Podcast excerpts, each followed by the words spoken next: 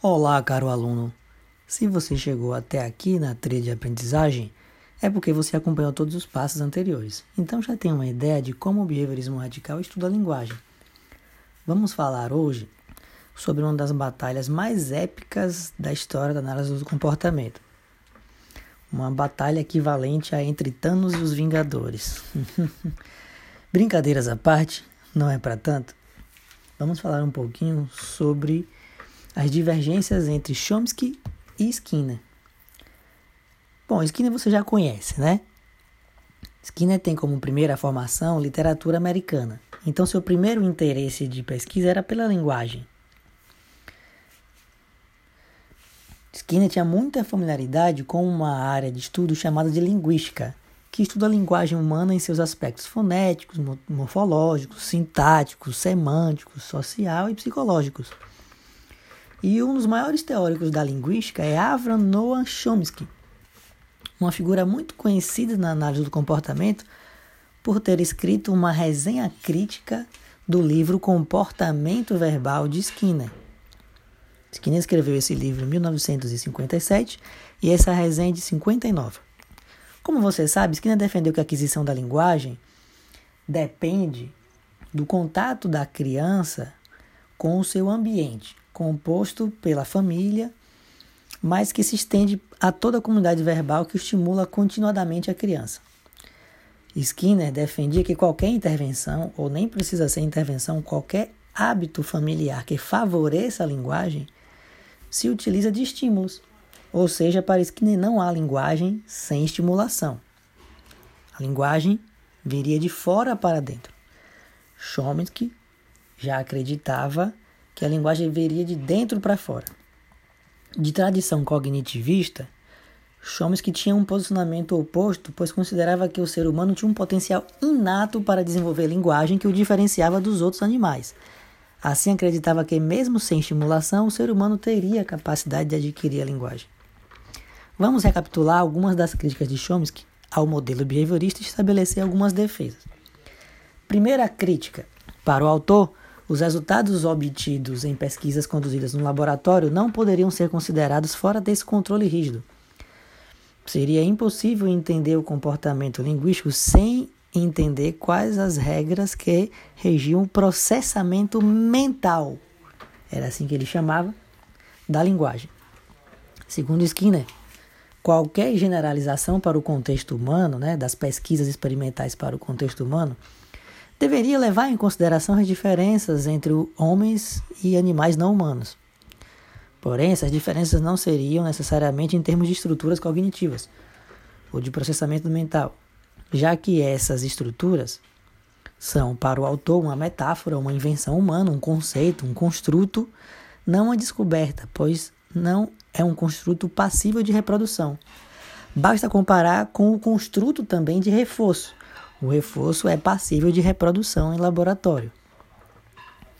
Antes que você me pergunte, mas professor, e o cérebro? O cérebro não comprova o processamento mental? Bom, os componentes neurológicos passíveis de observação científica são os níveis de atividade cerebral, não estruturas cognitivas. Estruturas cognitivas são conceitos criados para se interpretar aquelas alterações neuronais. Estes componentes cerebrais são diferentes entre homens e os demais animais. Mas para Skinner fazem parte da dimensão chamada comportamento e não da dimensão chamada ambiente, levando a crer que Chomsky estava trabalhando a cognição, as estruturas neuronais, como sendo a causa para o comportamento. Para Skinner, a causa está no ambiente, já que comportamento não pode causar comportamento. Quando emitimos uma resposta, por exemplo, a ação mecânica de clicar um botão, também envolve alterações no nosso sistema nervoso central. Enquanto eu estou clicando o botão, meu cérebro também está conduzindo alterações neuronais. Essas duas esferas do comportamento estão sendo alteradas pela mesma variável, ou reforço. Uma segunda crítica de Chomsky é de que o livro não trataria coerentemente do caráter gerativo da linguagem. Bom, caráter gerativo é a capacidade geradora infinita de construir conceitos, de reconstruí-los, né, nomear e, e por aí vai. Como defesa, Skinner comentou que essa capacidade é, geradora infinita deveria ser entendida como qualitativamente diferente das capacidades animais e não como uma questão de maior e menor complexidade de animais. Uma terceira crítica de Chomsky era como que o reforço promoveria a linguagem se para haver reforço antes tem que haver a resposta? E as primeiras respostas sem reforço, como é que elas acontecem? Uma resposta de Skinner a esta crítica foi feita no ano de 68, no que Skinner considerou um campo de estudo chamado de comportamento novo. Para ele, as primeiras respostas, sem ainda reforço, tá?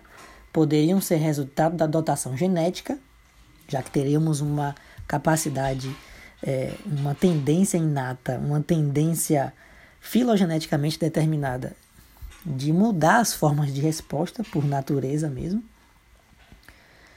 ou então por história de reforço do indivíduo. Um exemplo é quando uma criança aprende a chamar a figura materna de mãe e um belo dia ela pode variar sozinha essa resposta para mami, obtendo o mesmo reforço. E só após esse reforço, essa resposta também aumentaria de frequência. Bom, para concluir, como tudo na ciência é passivo de debate e construção coletiva, podemos dizer que algumas das críticas de Chomsky foram também importantes para a comunidade da análise do comportamento. Por exemplo, o autor acreditava que o comportamento de ouvinte é, é, deveria ser considerado diferente do comportamento do falante mas que a aquisição do primeiro deveria ser explicada através também da aquisição do segundo. Ou seja, embora pareçam ser diferentes, o comportamento do ouvinte tem também poderia ser considerado um comportamento verbal. Essa crítica ajudou o behaviorismo a discutir se esse comportamento poderia ser assim estudado. Bom, espero que tenha gostado desse podcast e que você assista aos demais conteúdos da trilha de aprendizagem. Um forte abraço, boas aulas e até logo!